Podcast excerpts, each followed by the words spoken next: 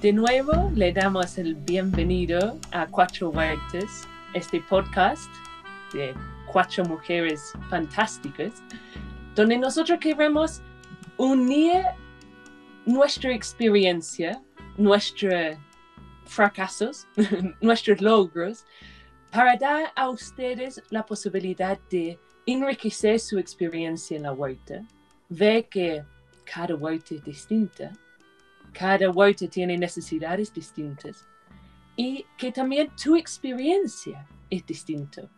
Y eso no, no nos hace más pobres o divididos. Eso nos une en nuestra experiencia. ¿ya?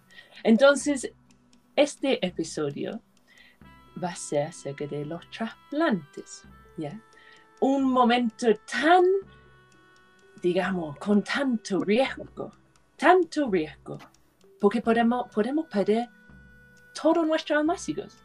Y digo podemos, en realidad es algo que yo he hecho. yo he hecho y he perdido muchísimos almácigos por este acto de cambio que sucede en la huerta. Entonces, bienvenidos a todos quienes están escuchándonos, a la Coca, a Pauli, a Winnie.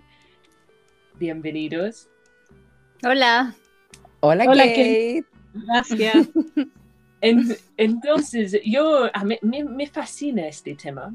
Me fascina porque es un momento tan delicado y con tanto potencial, con tanto potencial. Nosotros nos vemos nuestros almácigos chiquititos y vemos que a lo mejor llegan a su momento, llegan a su momento de uh, explotar de su, de su almaciguera, ¿no? Y nosotros como huerteros tenemos que hacer el, trabajo de, digamos, ser creador. Tenemos que decidir dónde vamos a poner estos almacigos. Tenemos que decidir cuándo es el momento. Tenemos que ver si las condiciones son apropiadas para que nosotros trasplantamos nuestros almácigos. Son decisiones tan importantes y con eso lleva mucha emoción, ¿no? Mucha alegría, mucho miedo, mucho, uh, a veces desesperanza, porque por lo menos en mi caso es un oficio muy difícil.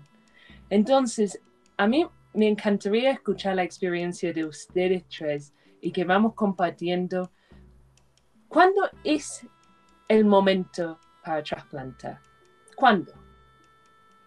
Bueno, yo creo que hay, hay una respuesta que es como bien eh, concisa, un, una respuesta que es bien concreta eh, de cuándo trasplantar eh, tus almácigos, que en el fondo tiene que ver con la cantidad de hojitas que tiene, que debería tener, no sé, por ejemplo, más de cuatro hojas más los cotiledones o seis hojas total, o por ejemplo decir el tallo tiene que estar de tal grosor. en el fondo hay hartas como pistas que te podrían decir cuándo trasplantar, pero, pero hay, hay, un, hay algo que tiene que pasar que es que se...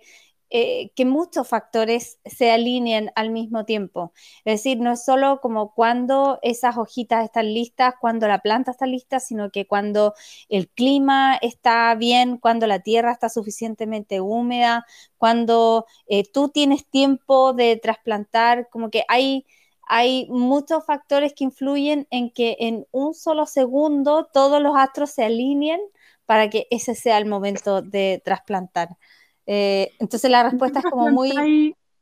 Perdona, Winnie, ¿trasplantáis sí. todo junto? Así como hay un momento de tu año o de tu estación que trasplantáis o es un todo el rato trasplantáis?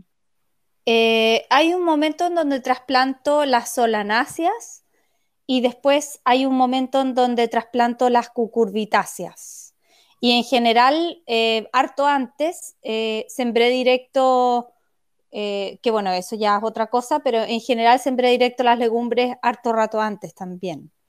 Uh -huh. Aclaremos que las son tomates, berenjenas. Claro.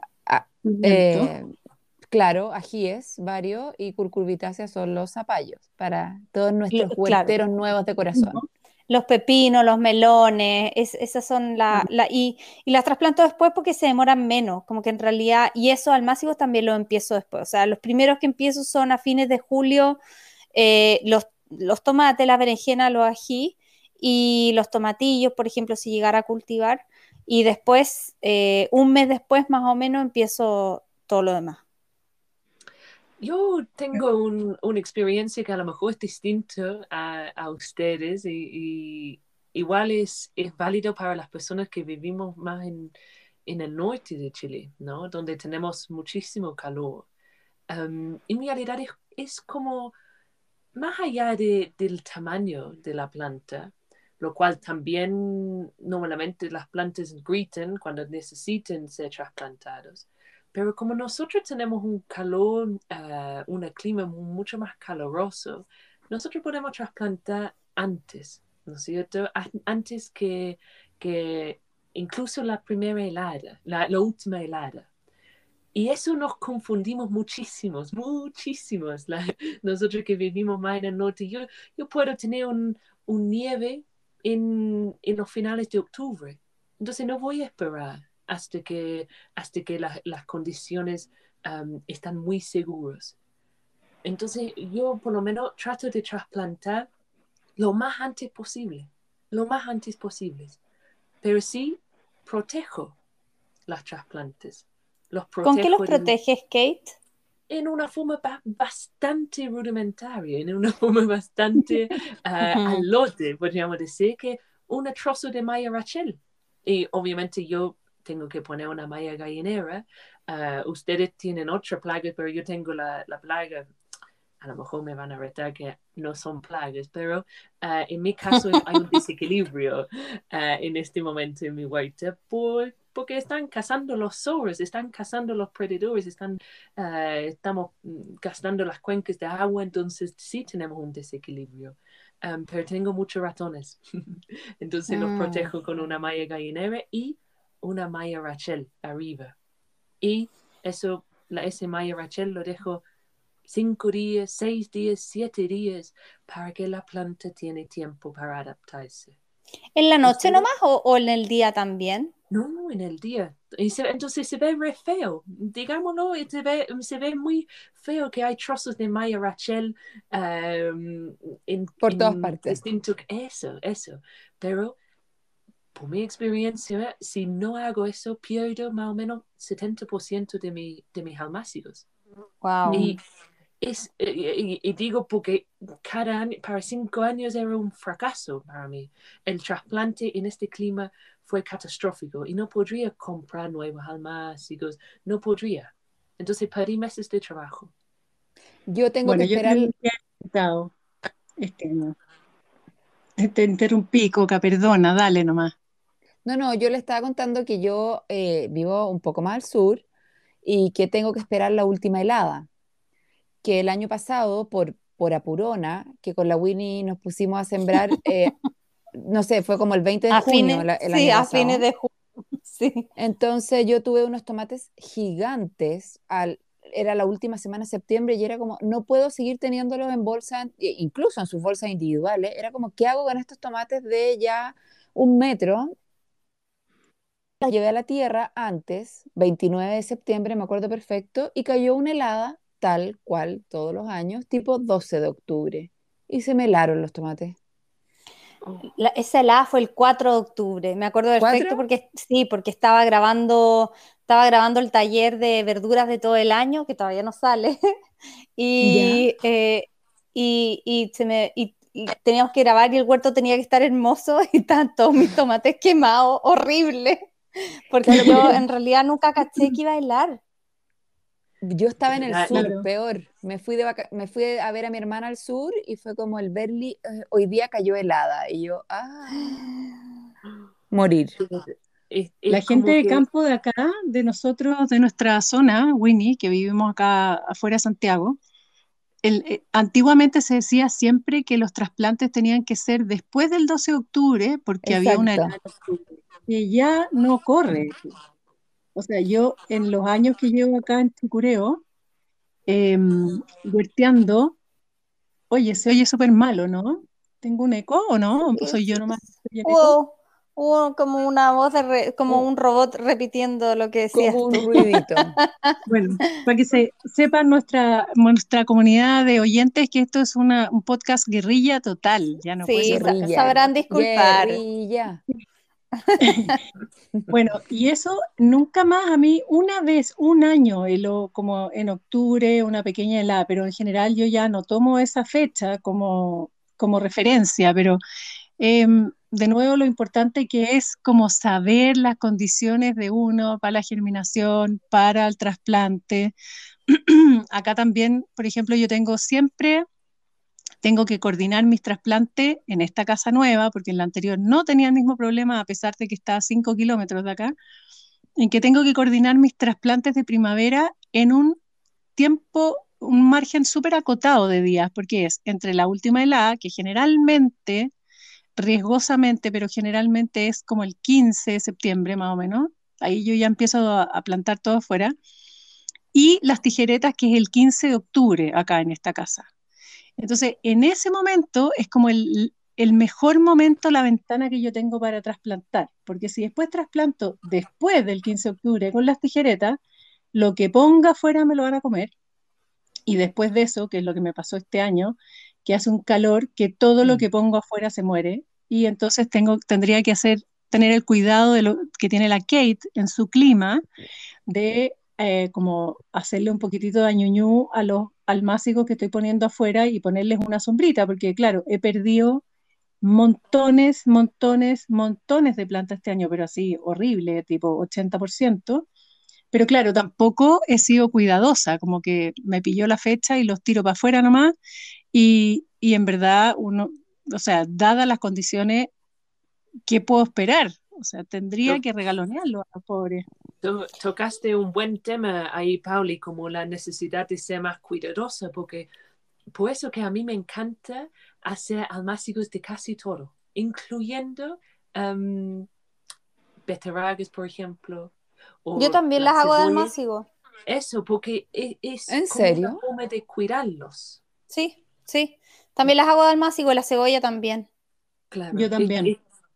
¿Viste? Entonces, a pesar que a lo mejor hay, ellos, los, los, demás que están escuchando, han escuchado que no hay que trasplantar o hace mal trasplantar las plantas de raíz, las hortalizas de raíz. Pero yo creo que es importante que uno va buscando la forma apropiada para uno. Yo no mm. puedo sembrarlos directo porque es como tirarlos al, al mar. Primero tienen que aprender a nadar un poco, por el tema del espacio de la huerta nuestra es bastante grande, entonces ah, en los almácigos están más en la salacuna, están más cuidados, tienen más, tienen más cariño y más, más amor de mí. Igual, yo por ejemplo, lo que jamás, jamás de los jamases empiezo desde el másigo son las zanahorias y los rabanitos. La zanahoria, mm. porque después me salen todas chuecas, de almácigo, o sea, creo que la naturaleza y la zanahoria es mucho más sabia en saber hacia dónde quiere ir que lo que yo le pueda dar, como tratando de trasplantarla inclusive con mi mayor esfuerzo. Eh, y el rabanito no tiene sentido porque es tan rápido. Mm, mm. Pauli, quiero volver a tus almácigos. ¿Y tú te, y tú te preocupáis de que, de que tenga la cantidad de agua suficiente? Porque yo he trasplantado con, eh, con calor, calor, un almácigo de buen tamaño y lo que, lo que sí me preocupa es del agua, que no le vaya a faltar el agua. Mm. Mm. Mira, en general sí, este año perdió mucho almácigo en el trasplante, en parte por tijereta y por eh, caracoles que no tenía presupuestado, más que nada caracoles. Eso, sí, viva la diversidad. Y em, pero este año, en verdad, lo que me ha ido pésimo han sido los ají y los pimientos. Y la verdad que no sé muy bien qué les pasa, que se mueren. Y estoy sospechando ahora, porque estaba mirando unos almácigos afuera de, estoy haciendo, yo ahora hago almácigo de todo. Los porotos que antes los sembraba toda la vida, siembra directa, los hago almácigo ahora, porque lo mismo que dice la Kate, como que es como tirarlos al mar. Hay demasiado peligros afuera en mi vuelta. en mar abierto. he perdido mucho poroto que nunca me había pasado en la vida. incluso porotos de soya que me gustan para edamame, están mucho con dumping off. Y te acordáis, o sea, no es ni mm. siquiera dumping off, bueno, sí, es como un dumping off tardío, una cosa así. ¿Te acordáis de Coca que, y Winnie que venía un tomate de los que les regalé con un poco de angostura de cuello? Bueno, algo raro que nunca había visto me creo que expliquemos qué es el dumping off. Igual. Sí. Explique qué es el dumping off. Eh, ¿Yo? bueno, el dumping off es cuando, eh, bueno, puede pasar por varias cosas, pero en general es, por, eh, un, es como por el calor y la humedad al mismo tiempo, em, que el tallo de la planta como que se empieza a poner más angosto en la base, en donde empieza, en, donde, en donde termina la tierra. Y en general... se quemara. sí, y como que, se, como que se deshidratara solo en un lugar, es muy raro. Sí. Sí, se adelgaza. Se adelgaza, claro. Y, y, entonces la planta como que empieza a tratar de sobrevivir apenas, porque esa parte ya no va a engordar, nunca más. Eh, y con los tomates es más o menos fácil arreglarlo porque uno los cubre con un poco más de tierra y el tomate saca raíces por su tallo.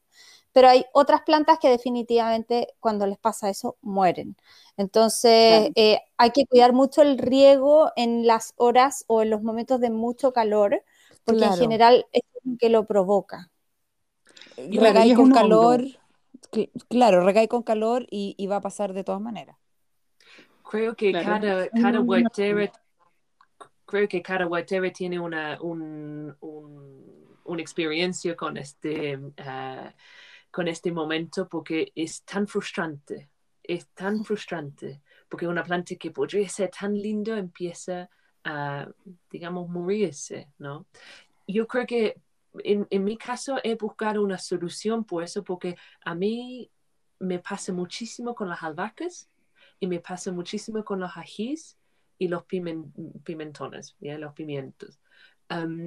pero he observado que si yo logro trasplantarlos antes de, de, la ola de calor, que normalmente sucede en noviembre, hay una gran posibilidad que no terminen con dumping o que no terminen uh, muriéndose. Exacto, exacto. A eso es lo que yo iba, que yo creo que este año como estoy muy atrasada y estoy ya mm. chata de babysitting de plantitas, porque en un año normal eso ya pasó, ahora estoy como, estaría relajada, pero como estoy medio atrasada y hace todo este calor y esta experiencia de trasplante tan tarde me está saliendo pésima con... Hongos y calor o deshidratación y cacho que tengo que volver a mi ventana de entre la helada y el 15 de octubre que está funciona súper para mí. ¿Tú, Coca, cómo va? Que no, no he contado de tus almacenes. Yo tampoco, como que he hablado. Mira, yo, mi tema este año han sido, bueno, me, me, costó un montón con la berenjena. De hecho, así tengo cinco plantas de berenjena versus el año pasado, que partí antes, que tuve, pero fue un sueño. Y este año con los tomates, eh, trasplanté unos tomates hermosos, con un tallo grueso, fornido, que tú decís, va todo bien, y llegaron los chanchitos de tierra y los empezaron a mordisquear. Pero lo, bueno es que ya lo solucioné poniéndole diatomea alrededor y un poquito en el tallo, y si es que mantengo la diatomea, como que, y, también quizá, eh, también pasé como el pic del momento, igual que tus tijeretas, como que ya ahora como que se aburrieron un poco, como que ya pasó ese, tan dedicado a otra cosa, se cambiaron de, foco. claro, dura como, como, un mes las olas de plagas, ¿o no? ¿No les pasa eso? Sí. Como que las tijeretas duran un mes, los chanchitos también. Pareciera. ¿Y tú, Winnie? Yo, em, la verdad es que en un momento tuve muchos problemas con mis almácigos.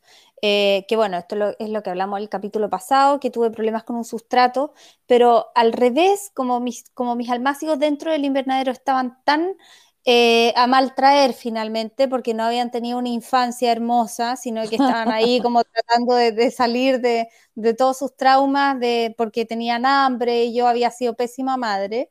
Eh, entonces, al pasarlos al huerto, se sintieron súper agradecidos porque justamente estuve todo el invierno preparando la tierra, como decía la Kate en un comienzo.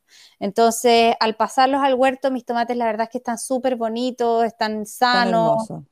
sí, y, y, he estado también como, como mm, eh, eh, lo he estado, le copié un poco a la coca porque yo soy súper floja para echar cosas en la huerta. La verdad es que como que a veces ni siquiera me importa si es que las cosas se desarrollan naturalmente, porque tengo una mente que es muy curiosa. Me gusta saber eh, cómo se, qué fue lo que pasó, como cuál es el final de la película. Entonces yo en el caso, por ejemplo, antiguamente, en el caso de la coca, hubiera dejado que los chanchitos de tierra se comieran todo y yo después hubiera conseguido tomates de no sé dónde, eh, cosa que la coca no puede hacer porque ella tiene, o sea, ella vive... Me están esperando, me están esperando, tengo gente esperando. así. Sí, no, yo, entonces esta vez estoy súper, súper matea y le estoy copiando a cada una de ustedes eh, las cosas maravillosas que hacen. Entonces, em, por ejemplo, preparé muy bien la tierra, después ahora estoy abonando con, con humato potásico de bioinsumos chacrana una vez a la semana. Además, también estoy eh, aplicando jabón potásico una vez a la semana eh, para mantener a los pulgones y a la mosquita blanca lejos, mosquita blanca más bien. y, y, así, como que estoy muy encima de mi huerta este último tiempo lo, lo es muchísimo. Mucho, mucho. Y bueno, y tiene todo que ver con que me está ayudando Don Leo, además, que yo estoy súper embarazada y, lo hace él. Sí. Mm. No, yo, aplico, perdón, casi como para terminar la aplicación, eh, yo estoy aplicando purín de ortiga y super magro semanal. Que es maravilloso el mm. purín de ortiga. Muy como mm, funciona increíble, las plantas son demasiado felices. Eh, y, con, y con el super magro yo me voy de aquí hasta el final de la temporada y, y el año pasado se nota en el momento que yo dije ya me cansé, que fue como, no sé, pues primero de marzo y, empieza y empezó todo a decaer y a lentecerse, heavy. Muy, mucha, mucha la diferencia. ¿Y tú, Pauli, eches algo en este momento? Mira, yo he tenido siempre la, como la filosofía de no, toda la vida, como que he tratado de tener un súper buen sustrato y que mm. eso sea. Y en esta casa, que cuando me cambió hace cuatro años fue un cambio muy raro, de todo era diferente, a pesar de que estoy muy cerca, empecé a, em, como que había como cosas medias debilitadas y empecé a echarle lo que, bueno, a ver, lo, más importante que tuve fue un mosaico, y eso, después de leer mucho paper y mucha cosa, como al ácido húmico. Y entonces eh, la, una amiga, la Javi del Manzano, que es seca y que hizo el curso con la Eileen Ingham em, y sabe mucho de microorganismos, me recomendó algo que es lo que única cosa que hago. Este año no la he hecho ni una vez, pero eh, porque no he tenido tiempo, pero apenas como que me organice más, me gustaría hacerlo, que es simplemente tomar el, porque esto es lo que me recomendaban para el virus mosaico, que en verdad no tiene mucha solución, em, es tomar humus de lombriz, que yo tengo lombrices acá, agarrar un poco de humus, licuarlo en agua que no tenga cloro, y ese líquido esparcirlo. En el fondo son como una gran cantidad de microorganismos y, con eso funcioné el año pasado. Este año toco madera, no tengo, y no sé por qué en verdad no tengo virus mosaico. Em, y es como, yo creo que lo único que voy a hacer este año cuando me organice y, como se termine mi babysitting y todo lo atrasado que estoy con todo. Solamente humus diluido. Admirable, igual que yo, eh, yo soy bastante más salvaje y, y, como un poco no he hecho nada. No, he hecho nada, ¿no? Porque tienes una preparación de tierra increíble. eso, lo, eso lo claro, claro, eso, es. Recomiendo, es clave. Yo, yo les juro que yo les juro que yo preparo súper bien mi tierra, pero es que el nivel de producción es una hueá, pero es, yo creo que ahí está la diferencia en la parte como comercial que hago yo, ¿cachai? Porque estamos hablando de 50, 60 plantas por hilera, todas juntas, todas produciendo al mismo tiempo, es como... Claro. O sea, yo creo que ahí es distinto. Sí, tu caso es completamente especial, pues, Entonces, por eso es que tengo que totalmente y alimentar y alimentar y alimentar y, y el y, y, el tomate me retribuye dando muchos tomates muy grandes, muy lindos. Tuvo, mi temporada pasada estuvo muy, muy buena, la verdad. Mm. Gracias a, cómo preparé las camas. Vamos a ver qué pasa esta. Vamos por esta temporada. Yo creo que si, si estamos pensando en, en los trasplantes, em, es un momento de mucho shock para la planta, ¿no es cierto? Es un, cambio, tan, tan, tan grande y uh, obviamente como lo, lo tocamos en, la, en, el episodio anterior acerca de, de, que hay muchas diferentes maneras de hacer almácigos. Y cuando aquellos que hacen almacigueras, donde ponen una planta en cada, una semilla en cada cel, uh, cel, célula, ¿no? en, cada, en cada espacio, significa que esa planta uh, va a tener sus raíces compactas y tú puedes agarrarlo de las hojas o del tallo, levantarlo un poquito y ponerlo en la tierra. Pero aquellos que, como uh, algunos de nosotros igual acá, uh, sembramos muchas plantas juntos, en el momento de dividirlos en el momento de trasplantarlos, a veces hay daño y, y sucede daño en las raíces, ¿no? ¿Cuáles son las técnicas de ustedes para evitar ese daño en el momento de la separación de las plantas, cuando lo vamos a ponerlo en la tierra? ¿Cómo, ¿Cuál es su técnica para que no, la planta no sufra? Yo por lo menos no las separo, las pongo de a una. Mm, bueno, eh, buen, buen, una buena preparación y, inteligente. Es que yo hago como un, un pre-trasplante, pues, ¿cachai? Yo, la planta ya está más o menos, y como mi clima no está listo, como, mm. como el, el, exterior no está listo, los paso a bolsas individuales, que en realidad los paso de a dos, y después esa, cuando ya está lista, la paso para afuera porque está bien al tiempo, porque afuera también está listo, ¿cachai? Eh, así lo hago yo al menos. Te entiendo muy bien, es algo que hago similar. Uh, porque eso me da más flexibilidad con el tiempo y el trasplante la raíz. exactamente, no sea tan chocante. Sí. ¿Y ustedes trasplantan de día? Sí, sí. De día. mojando nomás y 3 de la tarde, ni un problema.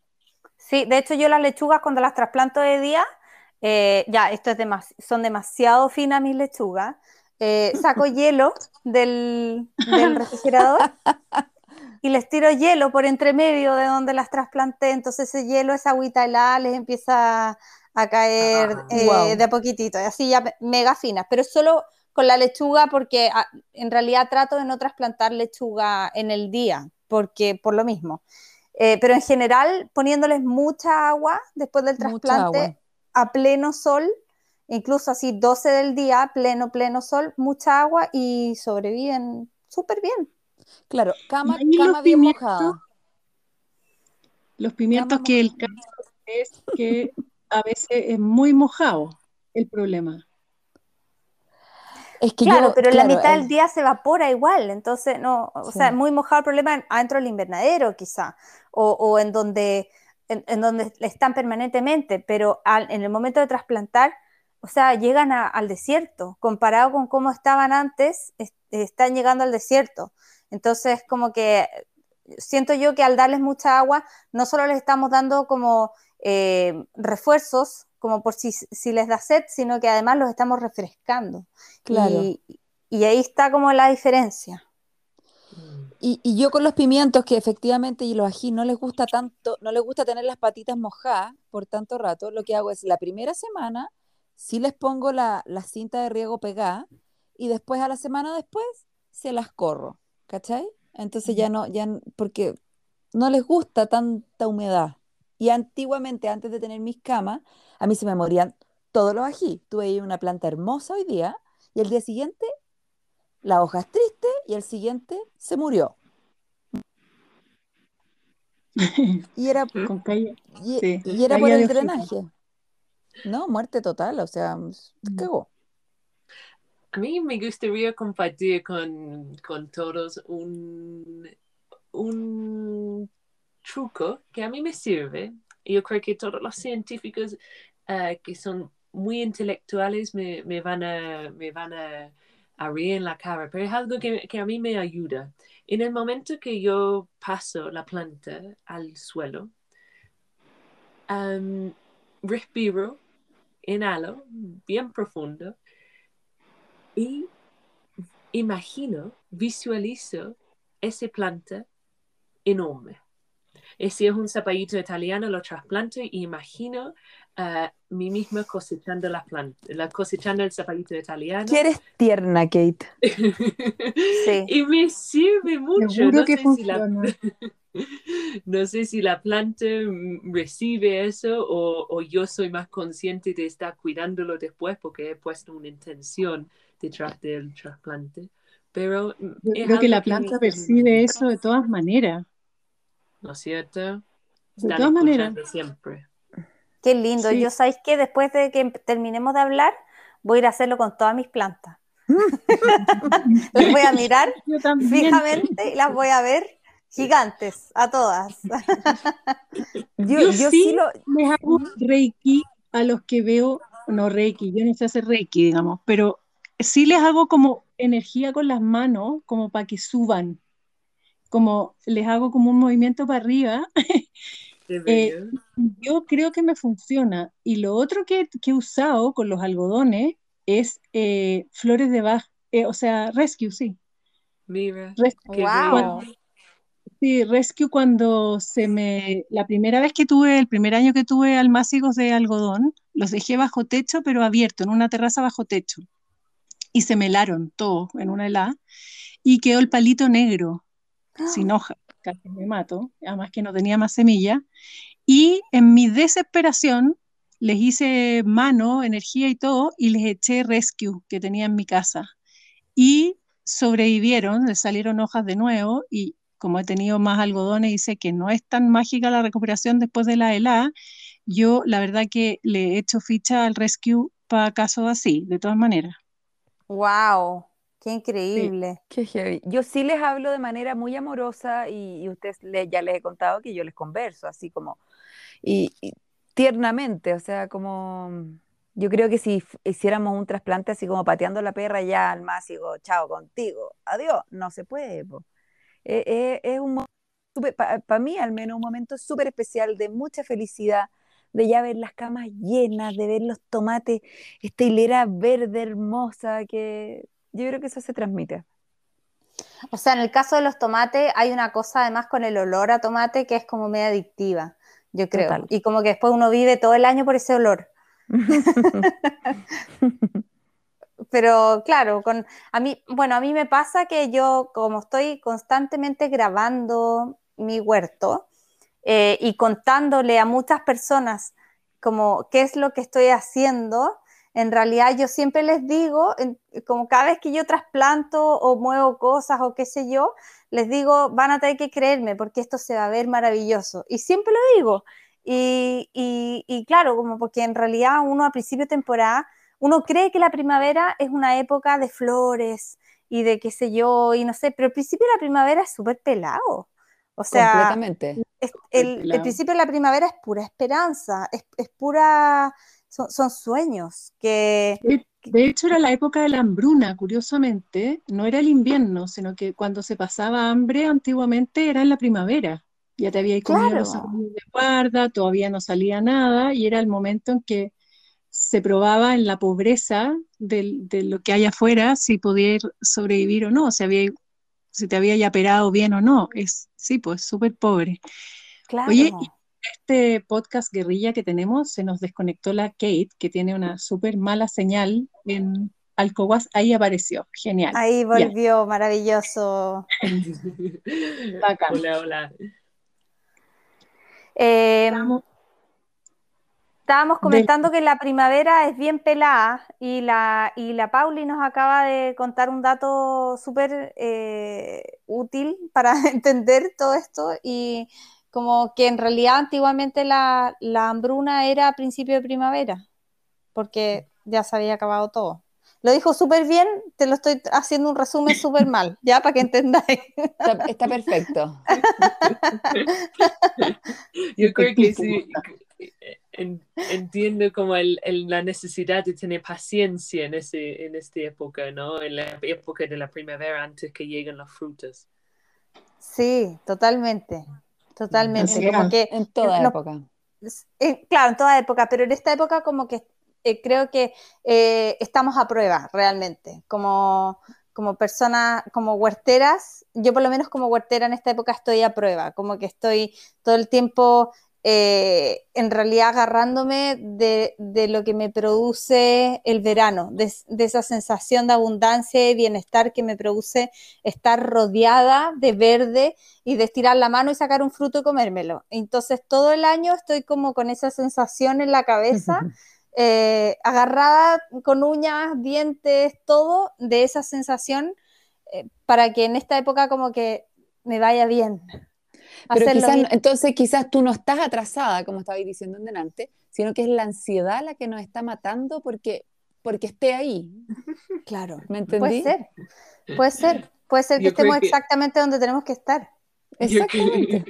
no sería nada raro, de hecho. De verdad, a, mí me pasa y, estoy como ah, teniendo que aceptar este constante ah, deseo de querer más uh, adelantado que soy, ¿no? Y, me pasa muchísimo en la huerta que, oye, quiero un fruto lo más antes posible, quiero, quiero poder comer el zapallito italiano antes que, que el año pasado.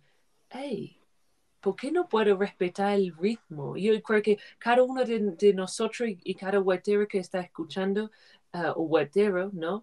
Sabe que en el momento de trasplante, las plantas se demoran en adaptarse, se demoran. Hay un tiempo de donde van acostumbrándose.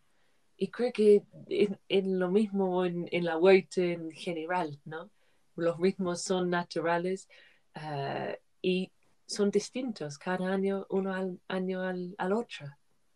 Sí, es así, es así. Hay que entregarse, hay un descontrol que es demasiado deliciosamente peligroso, eh, que es, es, como, claro, estamos todo el rato con mucho nervio, pero a la vez se siente tan bien entregarse. Y también rescatar que si se te muere una planta, bueno, se murió la planta, Claro. Continuemos. Porque es como, ay, se me murió la plantita, pipi. y, y sabe... pero sigamos. Sí, no, hay que empezar al tiro de nuevo. Claro. Si se muere el siento también. Claro. Yo, una cosa que, que, hago yo para evitar ese estrés y esa angustia que vivo en el momento que se me mueren, cuando los trasplanto, es que siembro mucho, siembro mucho, mucho, mucho, mucho, porque sé que me voy a, se me van a morir, yo los voy a matar. me encanta, me encanta eso que decís tú, que y, esta semana lo repetí, así como que cuando tú decís, si encuentro que sembré mucho, siembro más todavía. Es como, va a ser mi mantra todo el rato. Bueno, yo creo, mujeres Mujeres Bellas, yo creo uh, nosotros hemos tocado muchísimos temas uh, acerca del trasplante y algunos tips que, que lo que sirve, lo que no sirve, lo que también aceptar que se mueven las cosas, se mueven las plantas. Sí, yo, yo quiero dar un, un, último tip con respecto a, que se mueren las plantas y aceptarlo, y es que también, en, o sea, yo sé que esto es un, un, momento en donde cada uno en su huerto está tratando de hacer lo mejor posible, pero llega un momento en donde tenemos que extender los brazos hacia la comunidad huertera. Y si se te murieron las plantas, probablemente tu amiga huertera, tu amigo huertero, alguien cerca de ti, va a tener algunas extra y te va a poder compartir. Y asimismo tú también puedes hacer lo mismo con otros eh, huerteros que también les pasó. Entonces como que creo que ahí está la importancia de la comunidad. De la comunidad, qué lindo. Sí, de, de, de, saber que hay más personas, que no estamos solos en esto, que hay más personas que, que están tratando de hacer esto mismo. Qué bello. Me encantó. sí, ayudarnos en el proceso. Lindo, mm. Willy. Pedir ayuda, lo que decíamos antes. Sí. Total, y, absolutamente. Bueno, les, deseamos un, buen fin de semana y que espero que logren trasplantar sus almácigos que aún no han podido trasplantar y que tratamos de no abandonarlos, tratamos de cuidarlos con lo más cariño posible, la más protección posible y obviamente agua, agua, agua, agua, riégalos bien, riégalos bien. Pero no los ahoguen. Ah, claro. Equilibrio, equilibrio, equilibrio. Se muere. bueno, nos vemos. Chao. Chao a todos. Chao, chao a todos. Chao a todos. Muchas gracias por escucharnos.